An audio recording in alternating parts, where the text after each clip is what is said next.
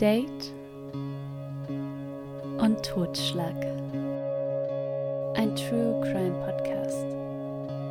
Achtung, in diesem Podcast werden Themen wie Mord, Totschlag, Gewalt angesprochen. Solltest du für diese Themen sensibel sein, empfehlen wir, diesen Podcast nicht zu hören. Und nun viel Spaß. Na, Miri, weißt du noch, vor zwei Jahren und sieben Tagen unser erstes Date? Oh ja, es war so schön. Ja, ich weiß es noch, als wäre es gestern gewesen. Es war die Überquerung des Ärmelkanals.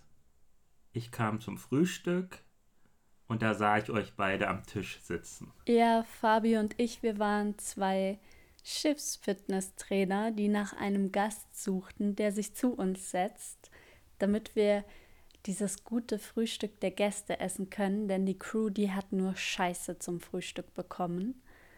Und ja, ich bin so froh, dass du da reinkamst und wir gesagt haben, kommen Sie bitte, setzen Sie sich zu uns, wir brauchen jemand hier, sonst dürfen wir nicht frühstücken. Dann bin ich ja froh, dass ich in dem Moment zu euch kam aber ich muss auch noch dazu sagen, ihr habt mir ziemlich den Arsch gerettet, weil es gab eine Zeitumstellung, die ich nicht im Kopf hatte. Und dementsprechend bin ich ein bisschen zu spät zu meiner gebuchten Massage gekommen. Die auch nicht wirklich geil war, weil wir hatten Seegang und ich mir es dreimal überlegen musste während der Massage, ob ich nicht sage, oh, oh, oh Gott, I have to. It was terrific der Tag war einer dieser Tage, wo ich mir wünsche, schnell zu sterben. So, und mit diesen Worten herzlich willkommen bei Date und Totschlag. Mein, mein Name, Name ist, ist. Ja, dein Name ist Miri und mein Name ist. Stefan. Yay! Wir sind richtig. Ich glaube, ihr auch. Und in diesem Podcast geht es um wahre Kriminalfälle. Doch auch um unser Datingleben. Oh ja. Ähm, und wir sind auch nicht immer ernst, wie ihr gerade mitbekommen habt.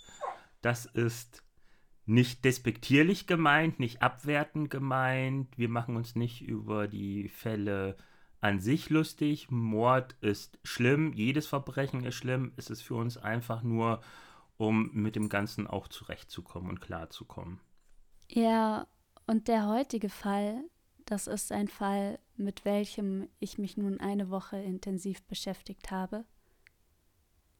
Und das Verrückte ist, es ist ein Fall, der mich wohl erstmal nicht loslassen wird, denn Stefan, ich glaube, das ist der krasseste Fall, den ich je recherchiert habe. Ich erzähle dir nun, wie sich zwei Menschen dateten, deren Wünsche ich dir jetzt noch nicht verrate. Denn wir reisen zurück in der Zeit und beginnen bei der Kindheit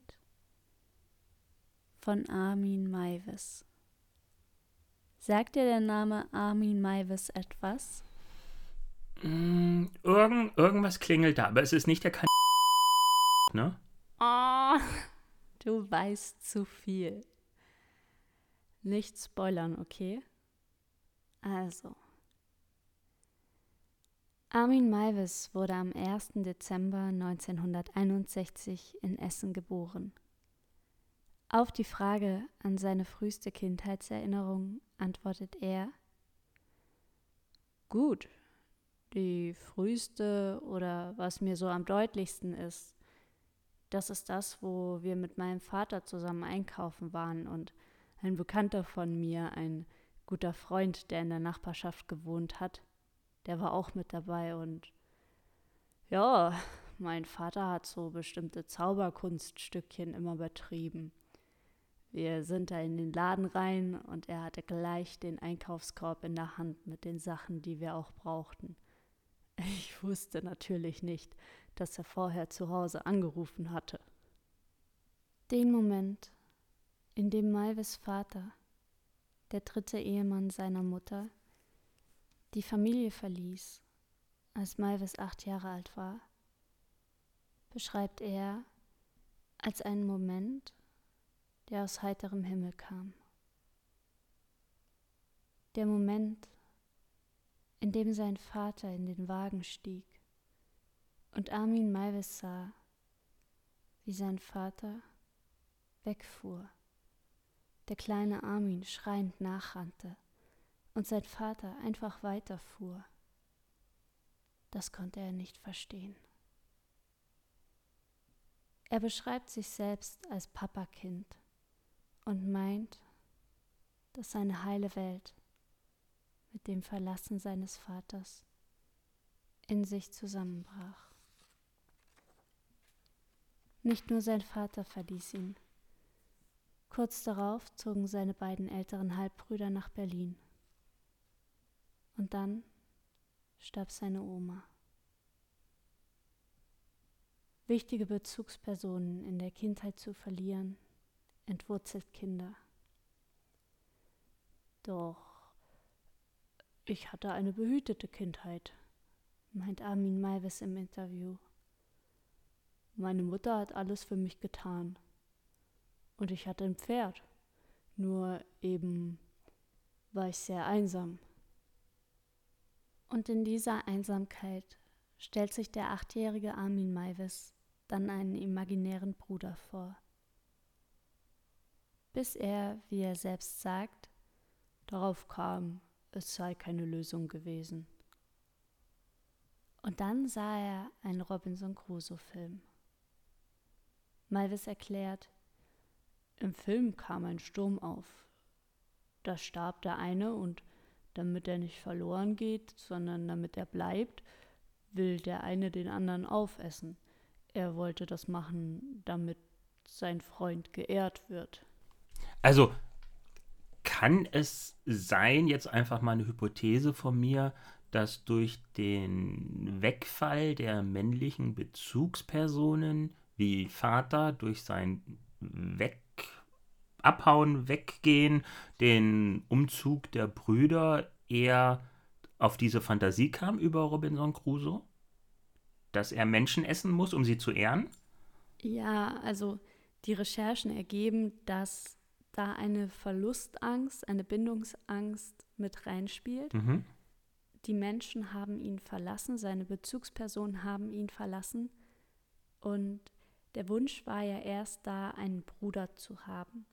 Einen jüngeren Bruder, das war ihm ganz wichtig. Mhm. Und die Fantasien als Achtjähriger waren ja noch nicht sexuell behaftet. Das bedeutet, er wünscht sich jemand, der immer bei ihm ist, der ihn nicht verlässt. Und er denkt, wenn er diesen Menschen dann isst, dann ist er für immer bei ihm. Biologisch gesehen ja. Wir können sagen, der Film gab einen der ersten Triggerpunkte und aus diesem Trigger entstand eine Fantasie, die sich immer weiterentwickelte. In seiner Pubertät entstand dann eine Lustfantasie daraus, wie Armin jemanden vergewaltigte, jemanden ausweidete und die einzelnen Organe ansehen könnte. Und im Interview erklärt er das ganz genau. Da sagt er dann, zum Ausbluten aufgehangen werden, halbiert und gegessen werden können und die Organe fein säuberlich aufgestellt. Das ist krank. Wir springen nun in der Zeit etwas nach vorn und zwar nach der Hauptschule und einer abgebrochenen kaufmännischen Ausbildung verpflichtete Maivis sich 1981 für zwölf Jahre als Zeitsoldat bei der Bundeswehr, wo er die meiste Zeit im nordhessischen Rothenburg an der Fulda stationiert war. Dort lebte Armin Maivis mit seiner Mutter in einem großen Haus im abgeschiedenen Rothenburg-Wüstefeld. Das Haus war sehr, sehr groß, es war ein Gutshof mit 40 Zimmern. Auf die Frage, ob er dort homosexuelle Kontakte hatte, antwortete er, ich bin nicht homosexuell, ich bin bisexuell. Während dieser Zeit war er auch verlobt, doch die Verlobung mit der Frau löste sich auf und er sagt, weil die Frau nicht so war nicht so wollte, wie er das wollte. Und aber es lag eigentlich an ihr. Ich erkenne Parallelen. Ja, ich glaube, jeder kennt das, dieses eigentlich wegen dir, aber eigentlich auch wegen mir und alle sind schuld. Aber Maivis hat auch sehr hohe Ansprüche und zwar sagt er, das Haus ist ja schon da. Das bedeutet, er hat eine Frau gesucht, die mit ihm in dieses Haus zieht, aber nicht nur mit ihm, sondern auch mit seiner Mutter. Und ich sag dir ganz ehrlich, Stefan, ich hätte als Frau auch keine Lust gehabt, irgendwo zu leben, wo die Mutter lebt. Das ab einem bestimmten Alter geht das einfach nicht mehr. Zu den Schwiegermüttern meinst du? Hm?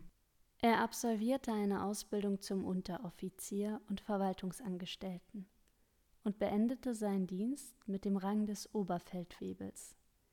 Später war er als Computertechniker für ein Bankrechenzentrum in Kassel tätig. Und laut Recherche, Stefan, verdiente Armin Malves als Computerexperte 15.000 Euro im Monat. 15000 Euro.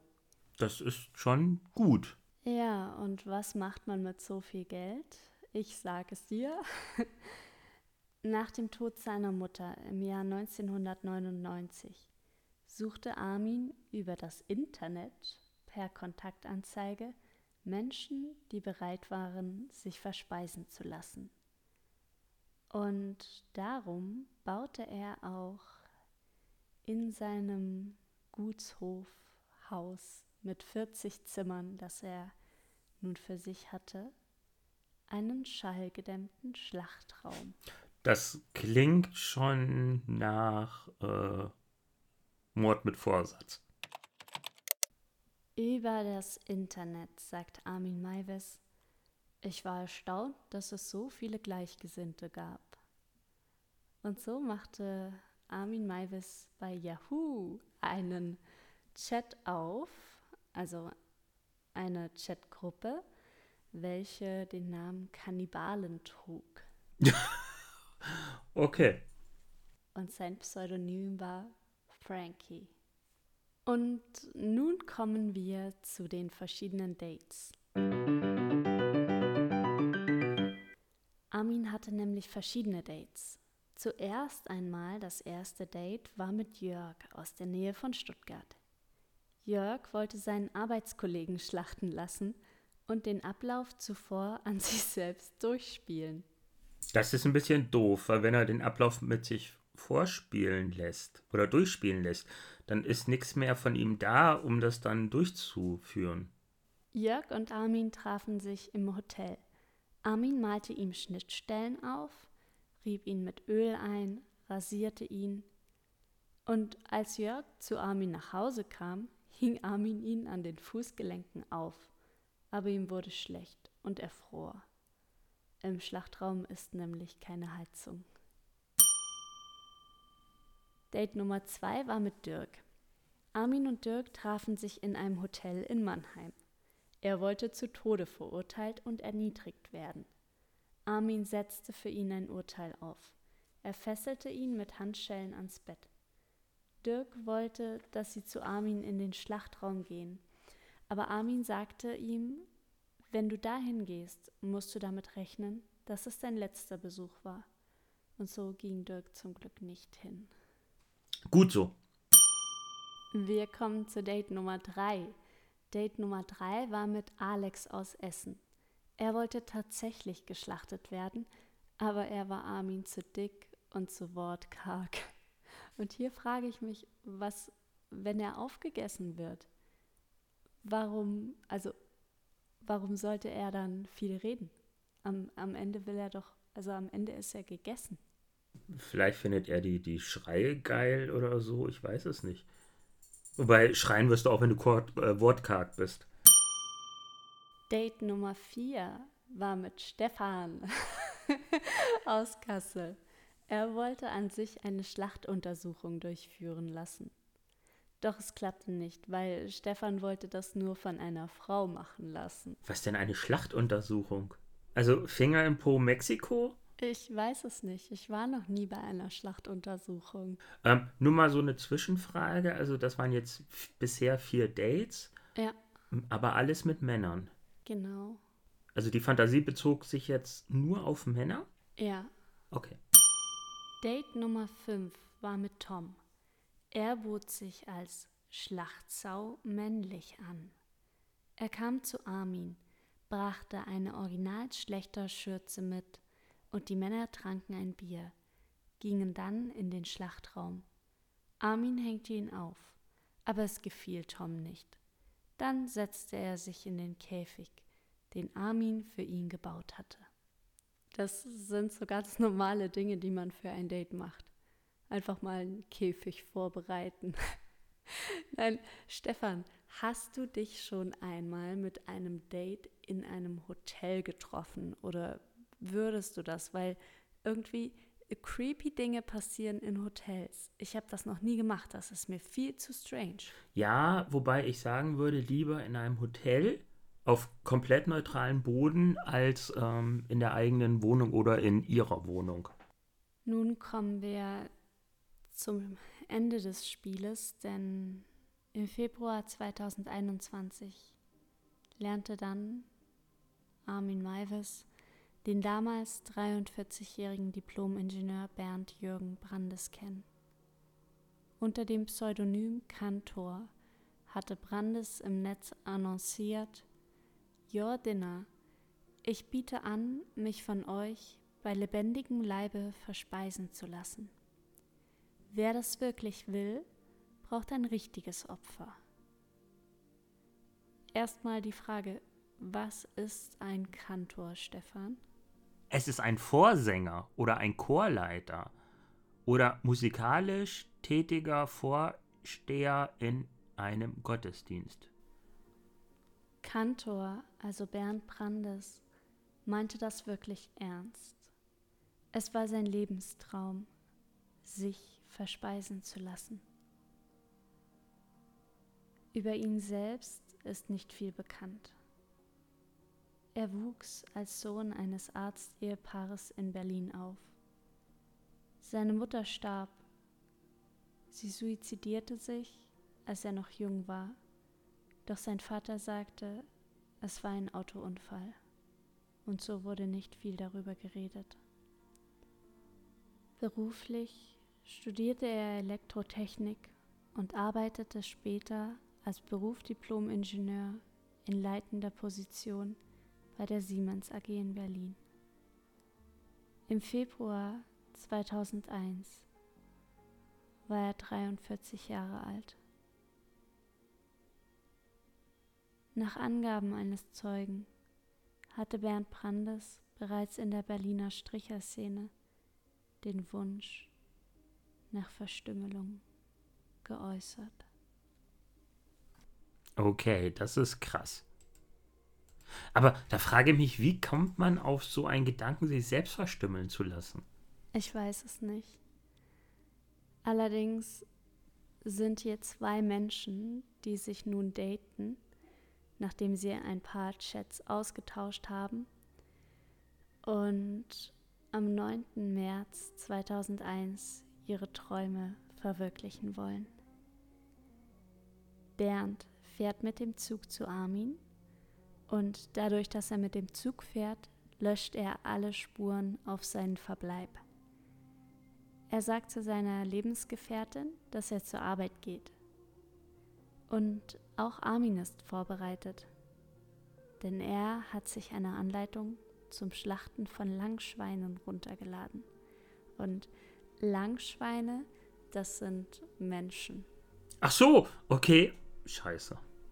Ja, und wäre der Fall jetzt nicht so krass ernst, dann würde ich jetzt gern so Holland for You von den Arctic Monkeys einspielen. So, alright.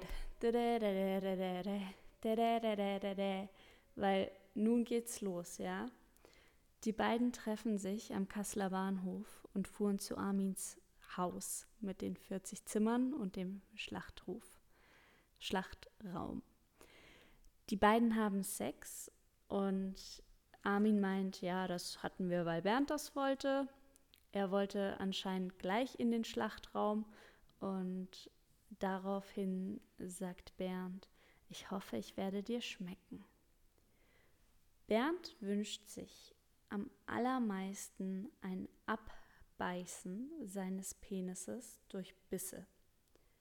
Und nachdem dieser Plan trotz sehr vielen Versuchen misslingt, und hier, äh, Stefan, mal kurz, ich kann mir wirklich viel vorstellen, aber ich kann mir nicht vorstellen, dass irgendjemand einen Penis durch Bisse abbeißen kann.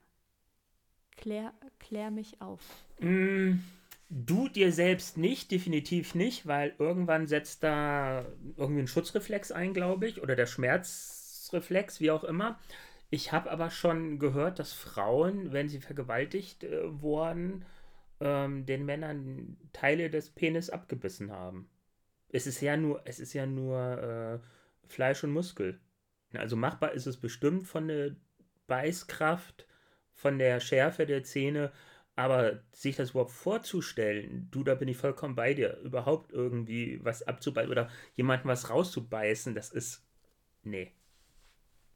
Nachdem der Plan Abbeißen des Penises trotz den Bemühungen von Armin misslingt, fragt sich Bernd, ob Armin denn der Richtige für den Plan sei. Die beiden besprechen sich erst einmal und kommen zu dem Ergebnis, dass Bernd sich erst einmal entspannen soll.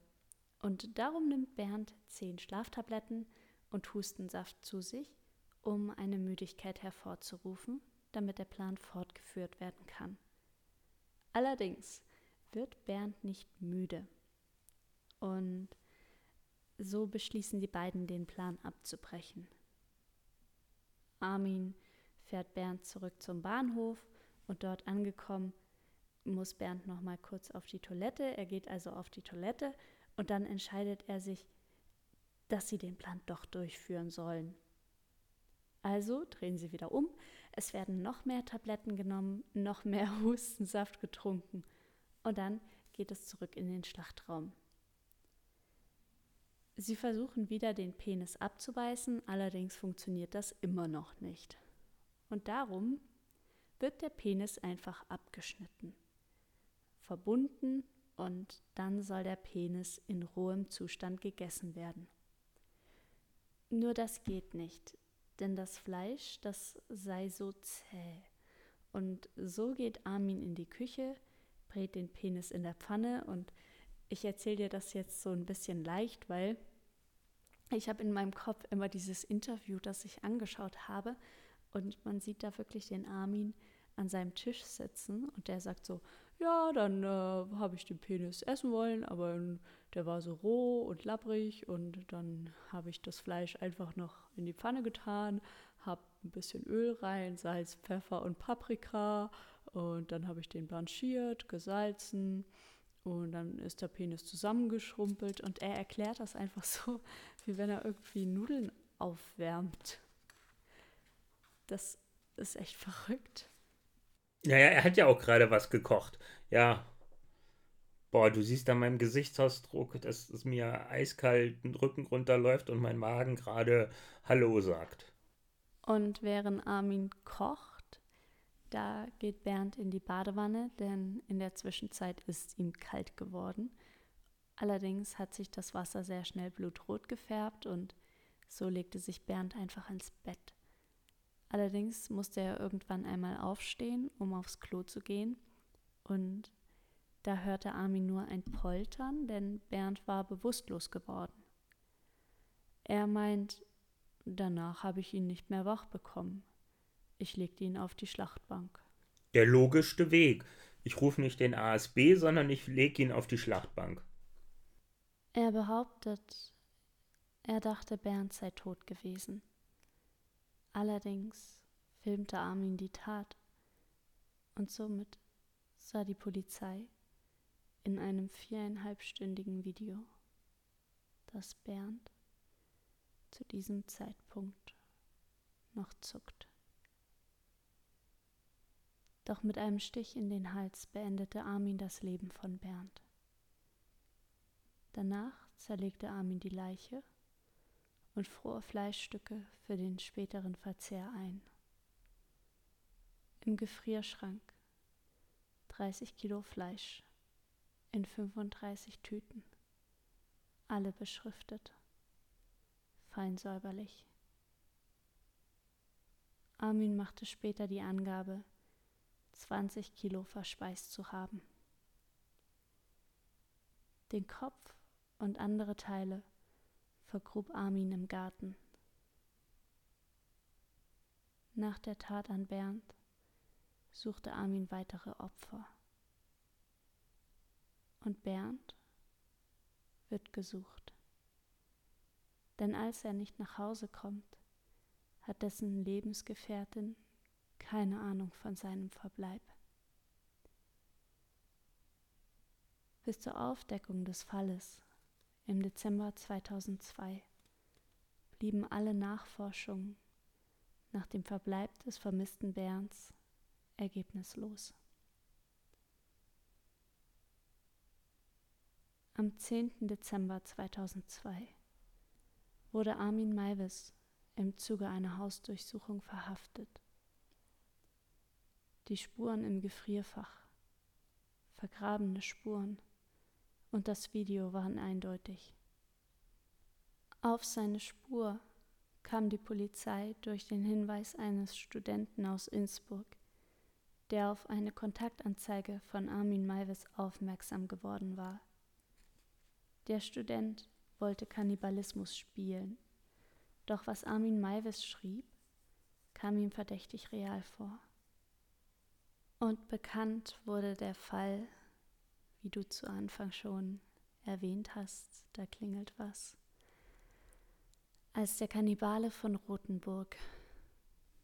Das ist bisher, finde ich, der heftigste Fall, weil es gerade da diese Entmenschlichung zeigt, also auch dieses Abschlachten des Mannes, während er noch lebt, zuckt, wie auch immer, und dieser Stich in den Hals, was man eigentlich durch das Töten von Schweinen, Kühen, was weiß ich was kennt oder durchs Jagen. Boah. Im Dezember 2002 wurde Armin Maivis in die JVA Kassel-Weldeheim eingewiesen. Im Dezember 2003 wurde er vom Landgericht Kassel des Mordes an Bernd angeklagt. Der Prozess beginnt wird immer wieder neu verhandelt und schlussendlich 2006 wird Maivis zu lebenslanger Haft wegen Mordes und Störung der Totenruhe verurteilt. In den kommenden Jahren zieht er vor Gericht, will das Urteil anfechten. Im Jahr 2018, der letzte Prozess des Oberlandesgericht Frankfurt, entscheidet, dass Maivis aufgrund ungünstiger Prognose nicht vorzeitig aus der Haft entlassen wird. Maivis sagt selbst, nach seiner Entlassung würde er gern ein anonymes Leben führen. Bereits jetzt dürfte er tageweise und auch in Begleitung von zwei Beamten die Justizvollzugsanstalt verlassen. Auch eine Frau habe er kennengelernt und eine Beziehung mit dir aufgebaut. Und ich sehe, du denkst nach, Stefan. Also, das, da, da denke ich mir, war es wirklich die Idee von Bernd wieder zurück oder hat er vielleicht dann doch irgendwie da Kannibale seine Hände im Spiel? Ja, da geht es dir jetzt wie mir mit dem Alexis Sharkey-Fall, dass ich diese Woche Sprachnachrichten von dir bekomme, wo du sagst, Vielleicht war es so. Dass er gemerkt hat, oh, den kann ich jetzt so nicht gehen lassen. Ähm, ich bringe ihn jetzt doch lieber nach Hause, bevor das rauskommt. Ich finde den Fall eben auch den krassesten, den wir bisher hatten, weil wir den nie verstehen werden.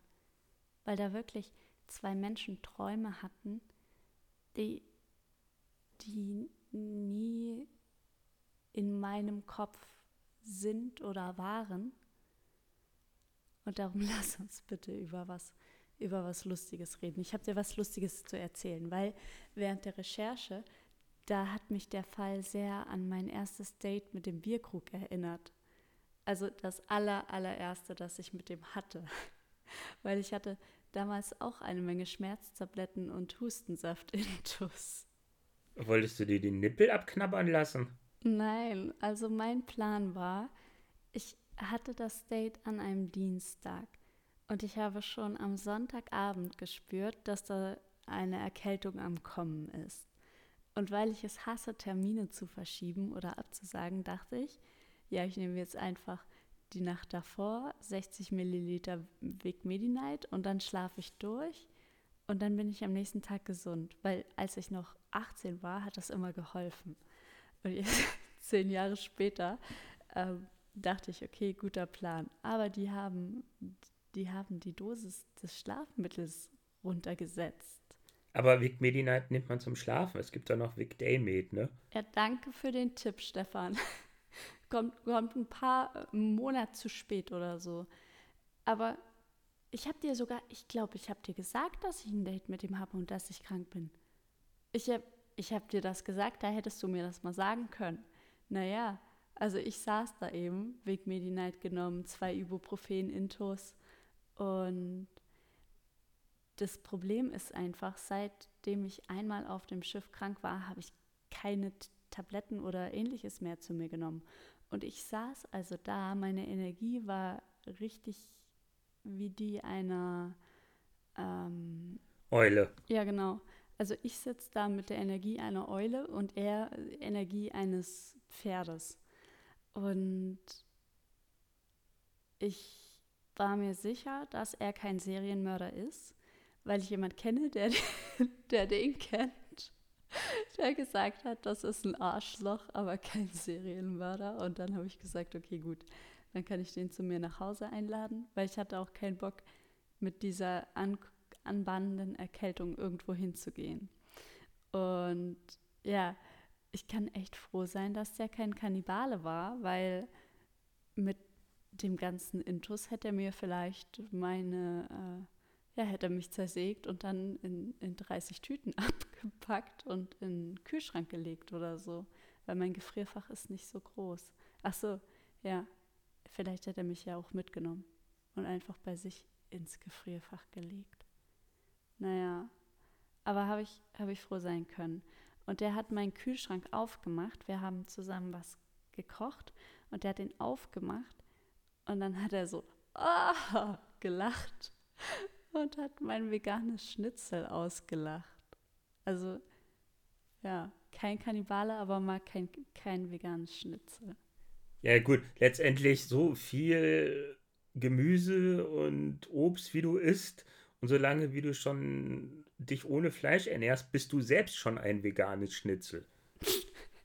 genau, deshalb wurde ich nicht geschlachtet. Genau. Du bräuchtest ein T-Shirt, bringt mich nicht um, schlachtet mich nicht. Ich bin ein. Ich bin, ich bin ein veganes Schnitzel.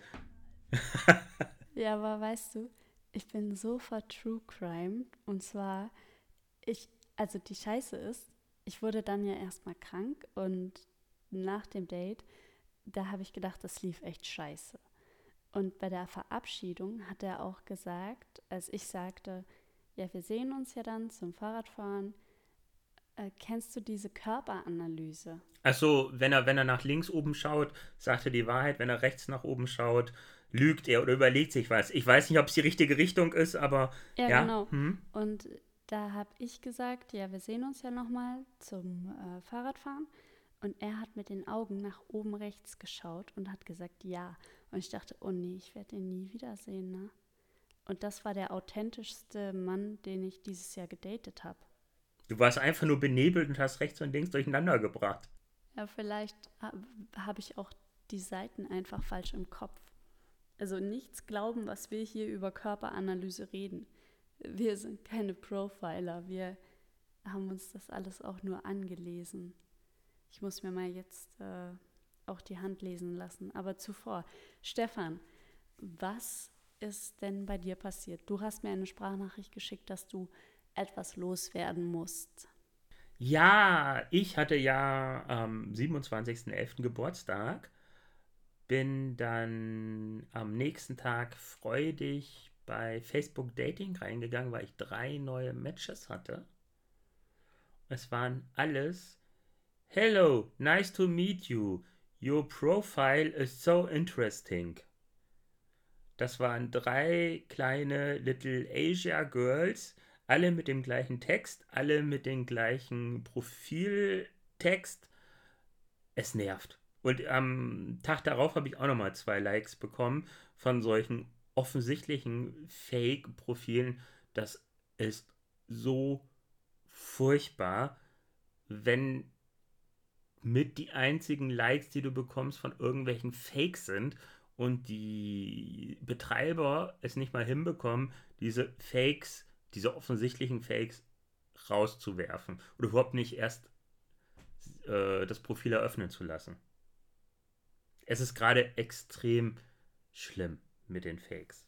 Ja, aber lieber einen Fake nicht daten, als einen Kannibalen zu daten. Das ist eine alte True Crime Weisheit. nee, Stefan, hat sich dein Datingleben durch den Podcast verändert? Wir können uns gar nicht mehr so oft daten. Ja, so geht es mir auch. Und vor allem, äh, wenn ich dann ein Date habe, dann erzähle ich immer nur von der Recherche, die ich gerade mache zu irgendeinem Fall. Miri, aber du bist mehr als nur die Fälle. Du bist, du bist auch ein veganes Schnitzel. das ist mein Lebenstraum. Ein veganes Schnitzel zu sein? Ja. Was wärst du? Ich habe ein bisschen Angst. Mia guckt mich gerade von unten ziemlich hungrig an. Wenn ich jetzt sage, ich bin ein saftiges Steak, dann könnte es sein, dass du live per Webcam siehst, wie mich mein Hund frisst. Stefan. Miri. Lass dich nicht verspeisen. Schönen Abend. Dir auch. Ich gehe jetzt noch essen. Vegane Schnitzel? Ja. Guten Hunger. Danke. Tschüss. Ciao. Das war Date und Totschlag. Ein True Crime Podcast. Nach dem Wunsch von Stefan und Miriam. Produziert von Stefan und Miriam.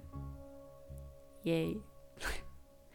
Ach so, übrigens, dieser Podcast hat noch keine Folgenherausgabetermine. Darum abonniere diesen Podcast, um keine Folge zu verpassen.